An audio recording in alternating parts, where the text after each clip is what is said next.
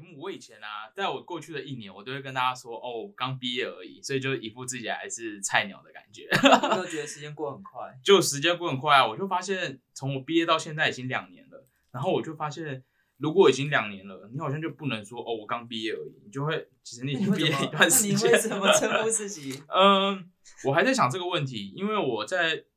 今年之前，我其实都会。跟都会跟外面说哦，我就是去年刚毕业而已，所以我就是刚出来工作一年一两年这样子。但是我就发现，对，就是超过两年之后，你真的就不能说你刚毕业，就真的是对心态上已经在已经在职场上待一段时间了。Design 啾啾，大家好，我是那个我是 Will。我是在台北加上的威化饼干的味哦，我觉得我们太久没录音了，我已经有点忘记我们的口白是什么。我是牧草给牛吃的牧。是的，那我们刚刚呃，就像我们上礼拜有跟大家介绍呢，去这个实践看了这个他们的这个毕业展，然后我就发现哦，我们已经就是我啦，我本人就发现我已经毕业两年了，然后然后已经就是一个好像慢慢是老屁股了，或者我说不定我终于可以从就是什么 junior designer 然后进化到 senior。但听说 senior 如果是在如果你是在那种比较大型的公司，一般好像是三年，就你工作年资有满三年，通常就可以进入下一个阶段。对，所以大家会发现就是蛮多的工作，如果你想去找一些一些公司，他不是特别喜欢找新人的话，他都会写年资要两三年，因为就是你通常有两三年的工作经验之后，你就可以晋级到 senior 第三，就至少你进去不用特别学软体学什么就可以。就可以完成，对，直接上手，对。那我们今天要聊这个呢，那是因为我们要推荐这本书，有点好笑，刚好符合最近毕业潮。对，其实我们要坦白说，这本书是我们第一集讲的内容，因为我们觉得这本书很适合当做个开端。但为什么我们就是如果你是后来不是从第一集开始追角角设计的的人，你就会发现我们好像没有第一集。那这个是为什么呢？就是因为我们第一集是有点有点。就是有点在尝试尝试，而且我们那时候是直接来，然后录完，然后剪完就上架。所以我后来录录了第二集，跟我重新调整了调整了一下器材之后，发现第一集的那个声音极极差。我后来我好像后来过一两礼拜我就把它删掉了。现在第一集是已经下架了，第一集已经下架，所以大家 其实不会看到我们第一集。那我们第一集就是聊这本书，这本书叫做《设计与革新》，是来自于日本设计师川太刀川英福。那他蛮特别的，因为他的这个。内人就是他的老婆，然后刚好也是我们学校学姐，算是台湾人，对，所以就是他其实跟台湾蛮有关系的。那想必大家也看过很多太刀川衣服的作品，像是他最有名的一个作品就是《东京防灾手册》，对，一个手册。那最近他的比较让大家知道的作品，应该就是那个他他设计的防疫网站，对，然后用一些很简单的，嗯，用很有趣的视觉化的方式去。跟大家有点大众沟通他的一些防疫资讯，像是什么社交距离啊，然后还有我觉得最有趣的是那个教大家怎么样去用手边现有的资源去做一个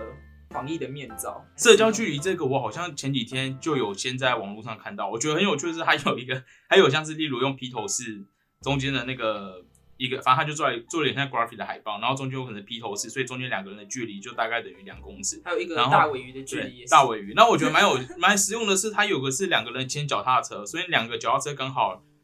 怎么讲，轮胎抵着轮胎，中间两个轮圈的距离刚好是一公尺。我觉得这个蛮实用的，就是如果你是骑脚踏车，你就会发现哦，你骑轮胎不能超过另外一个轮胎，这样就刚好是两公尺。对，就是我觉得蛮生活化的，所以它。他一直以来就太刀穿衣服一直以来都是在做社会设计，应该说他花蛮多心在社会设计，因为从最早的东京防灾，然后到现在他都一直在投入在这一块，开始做，嗯，虽然是防灾嘛，然后现在也开始做防疫的这些东西。好，那我们来讲一下这本书吗？这本书跟这个设计师的一些背景资料好了。然后，嗯，太刀川服他现在是以一个，我觉得是以一个，他自己有成立一个工作工作室，叫做 No Signer。那这个 No Signer 这个公司是他在研究所毕业之后，他研究所就读的是庆艺艺术大学理工学部建筑学科研究所毕业，然后他就创立了这个 No Signer。那我们在这本书里面会了解到，就是他在研究所时期，还有其实做了很多家具，然后或者一些空间规划，就他做的东西其实蛮包山包含的。对，做 graphic，对他 graphic 做的很有识别度，然后也很有名。好，那我们就来讲这本书，这就是这个设计师的背景资料。那这本书它它的副标很有趣，是写给年轻设计师的五十个备忘录。没错，我觉得，所以我觉得这本书其实蛮适合，就是呃，你可能刚毕业，或者你在重新某个阶段想要审视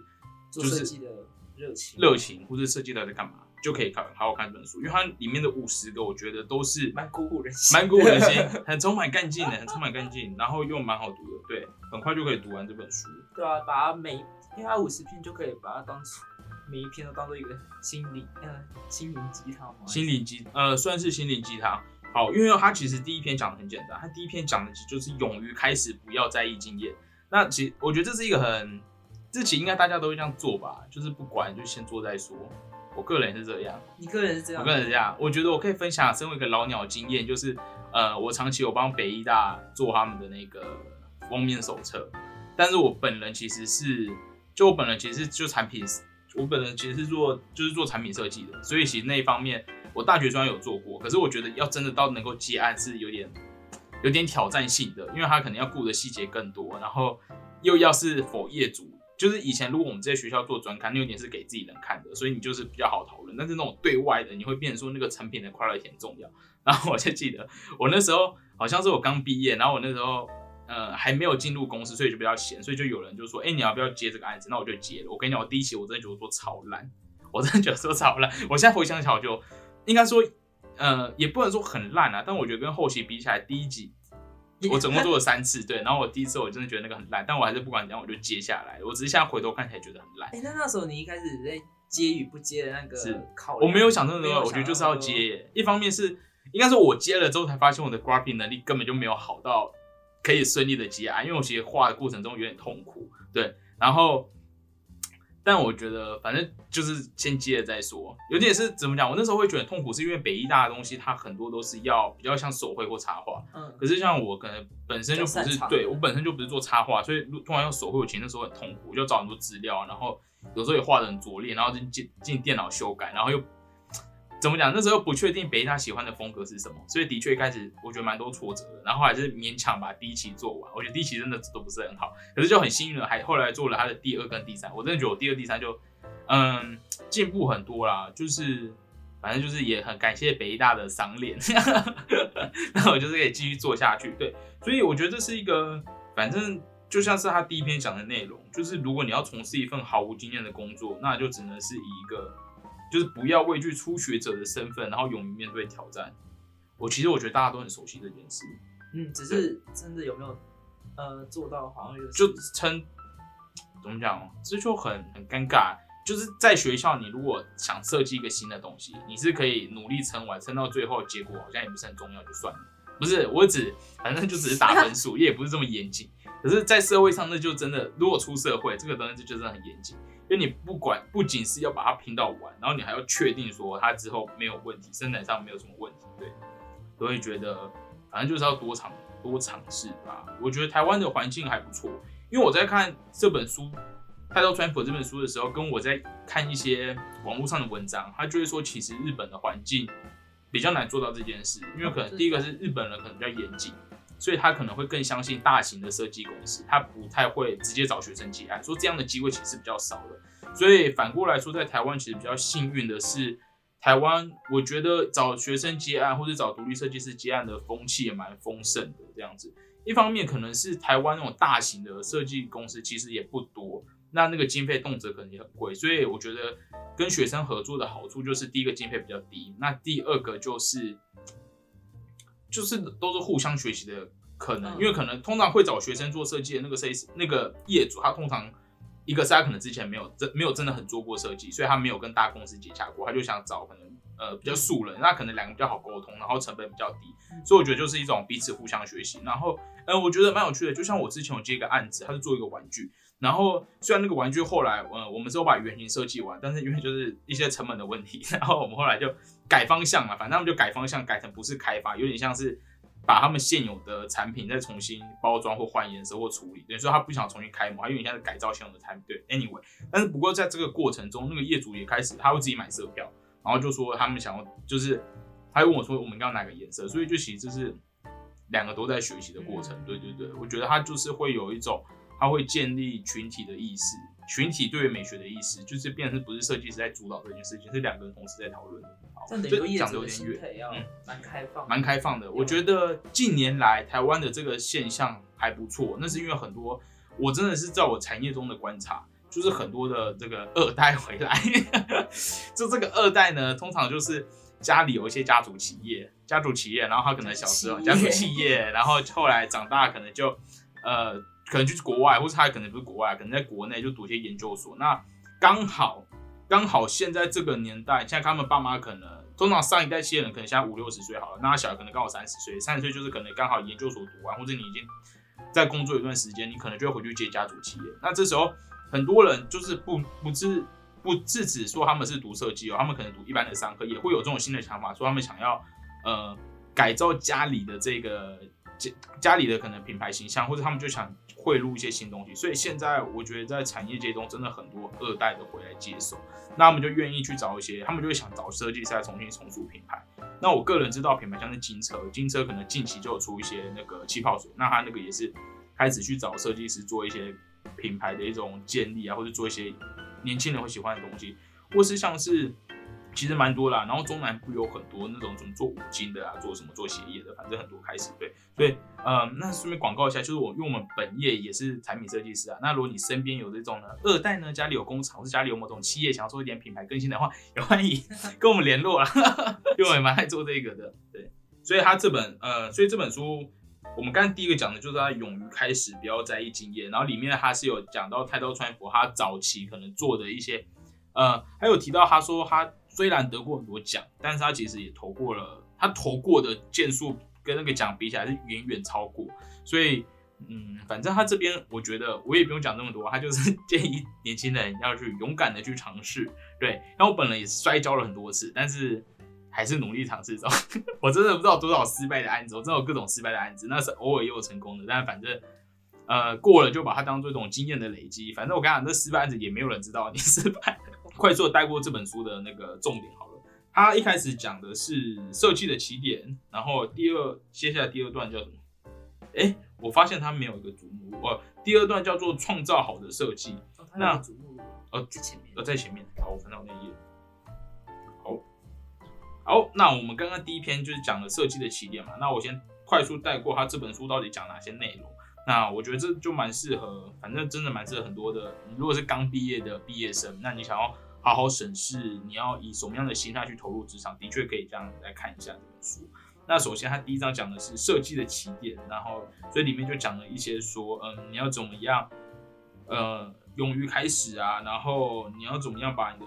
设计变成兴趣啊，然后你要怎么样进步啊，你要怎么做突破，这样等等的一些他的一些个人经验的一些分享。那第二个他讲的就是创造好的设计，他开始重新去告诉你一些设计的一些，不管是准则，还是一些想法，你要怎么样把你的设计是让大家是好懂的啊，然后是有浓缩。呃，是可以交流的，然后是告诉你为什么这些设计要被创造出来，要如何创造出来。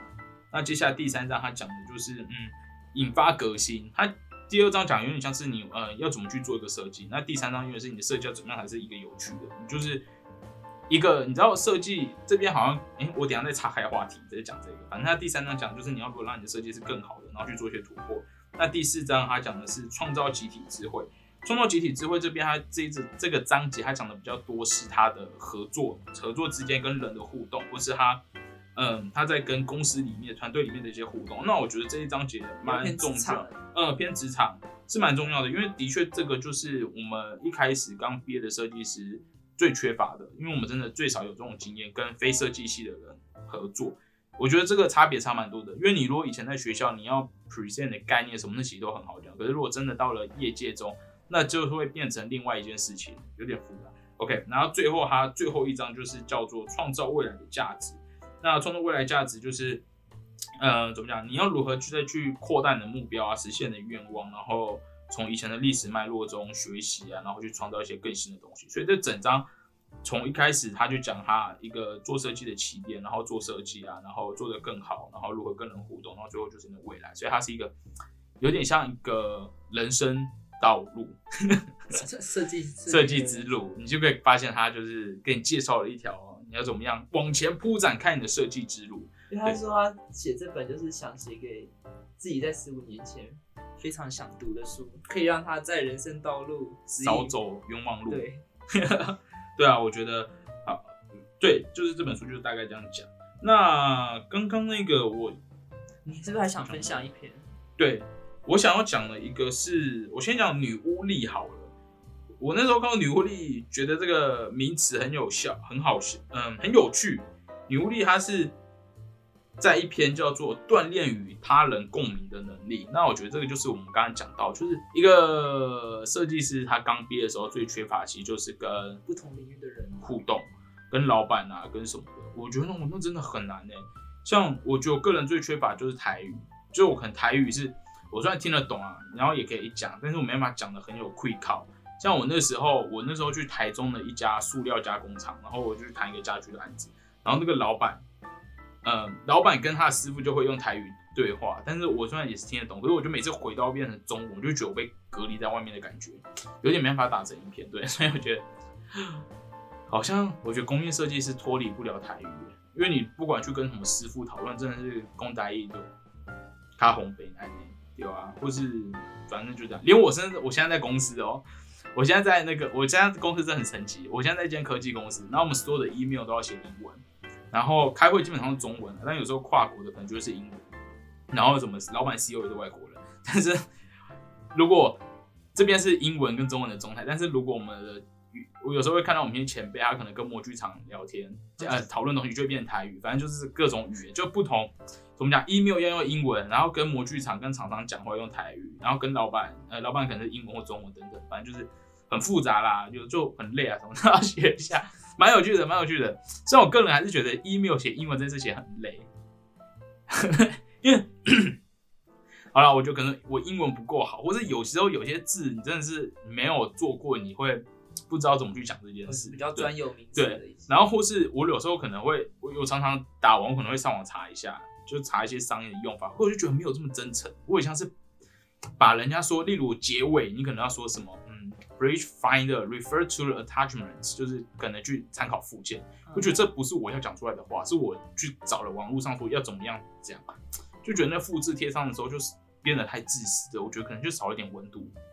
我自己觉得啦。好，反正 OK，他这边就讲的就是说。拉回来，我们讲一下锻炼与他人共鸣的能力。他这边提到叫做女巫力，那女巫力是什么？哦，巫女力，巫女力。不好意思，我们就是一早录音，眼睛还没开。他说，我来讲一下好，因为这一段比较特别。他说，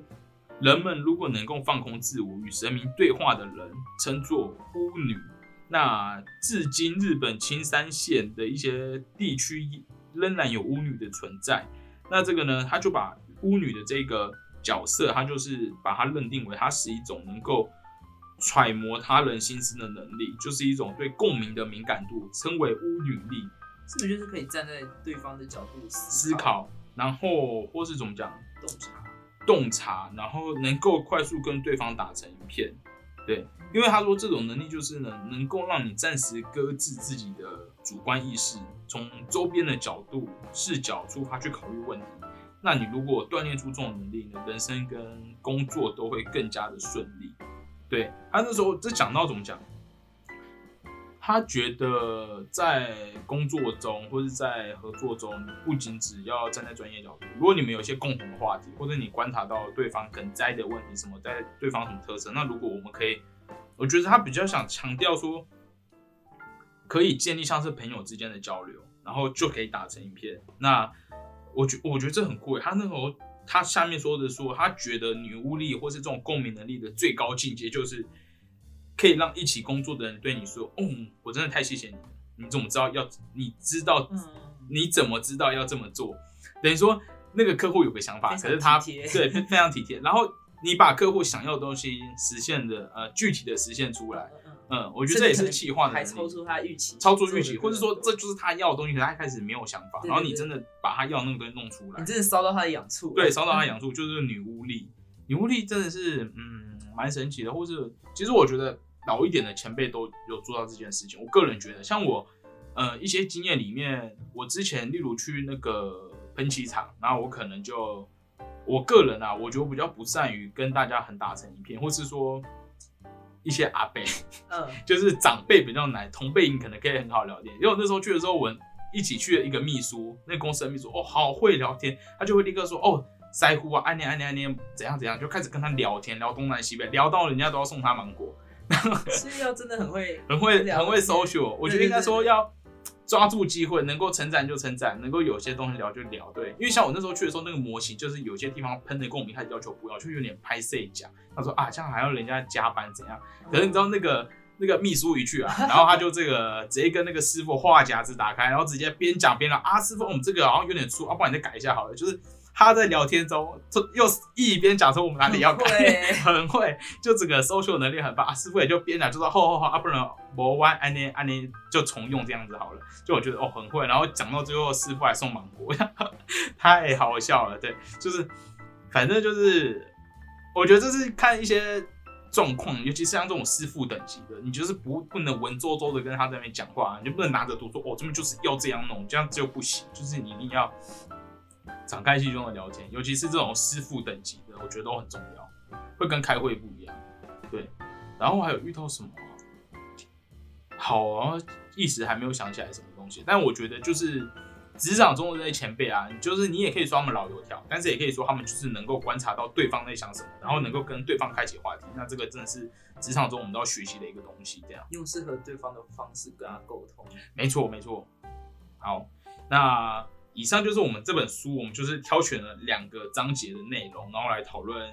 讨论设计与革新。然后我们认为，我们把这本推荐给今年即将毕业的新生，那或是我觉得，如果你已经工作了一两年。然后你开始有开始去想，呃，你开始有不管想要转换跑道回学校读书，是做一些新的人生规划，那都可以来看一下这本《设计与革新》，来重新审视一下到底整个设计的过程是什么。那我觉得这本书蛮另外一个蛮有缺点，它都是没有要讲一些很深奥的理论，它里面的东西都因为它是非常他自己的小心得，对对心得，所以你不会觉得怎么讲太文绉绉、很理论的东西，你就会觉得哦，对，就是。就是蛮像他自己的一个自传，或是他以一个前辈的经验跟大家分享。对，那我们这边也稍微以一个两年经验的前辈分享了一些你接下来刚进哦我啦，我就是你接下来刚进入社会遇到的一些问题这样子。那大家就好好把握刚毕业这一两年。虽然我个人觉得刚毕业这一两年其实就是风风雨雨了，因为你知道现在设计的种类很多，你可以选的东西也很多，然后你前两年真的也很难去。一方面你还是菜鸟，然后你要定下来其实也很难。那根据我的观察呢，我发现混得比较好的，或是稍微做出点成绩的人，大约都是三十岁上下，尤其是读完研究所，或者他们可能创业了一段时间。所以我觉得，如果你是二十几岁的年轻人，或者包括我自己，我个人是想要跟大家信心谈话，谈话，就是不要觉得好像设计做不好，因为我根据我观察，就大家通常到三十岁。才会真的开始爆发开来，所以前面这段时间你就是只能一直尝试，一直去做，那反正就累积成一些资本嘛。而且谁会一开始做设计就成功呢？或者是总人生总会起起伏伏。Anyway，自己就是要作为一个呃给毕业生的一个对很励志的一个开端啊。对，然后呢，那关于这本书的更多内容呢，大家也可以上网打 No Signer，就是太刀穿衣服的这个工作室。对，里面里面的资讯更新的很快。就是不是那种百年的网站，它就是因为我一进去就看到它现在那个那个怎么 Pain 呃 Pain Eight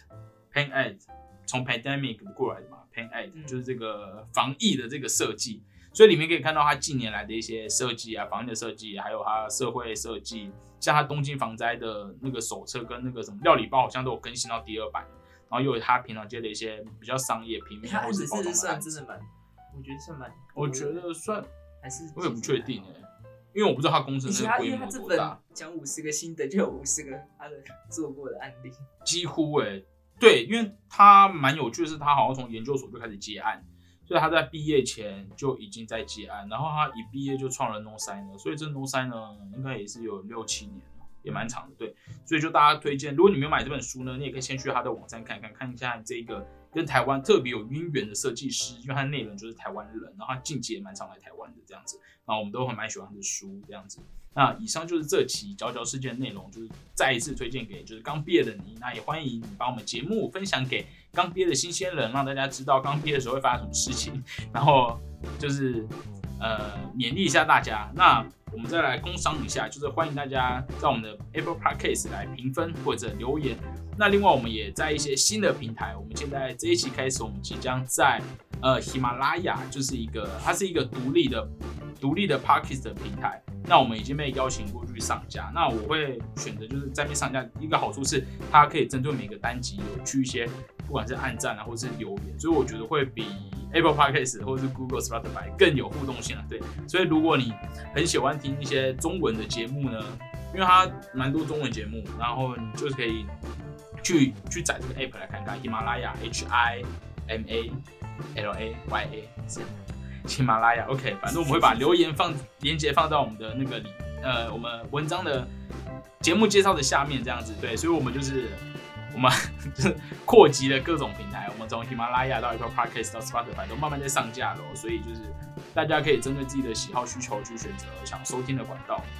好。以上就是追踪我们的 IG 跟 Facebook，没错。然后 IG 我们接下来会举办一些有趣的活动，那大家就在密切关注喽。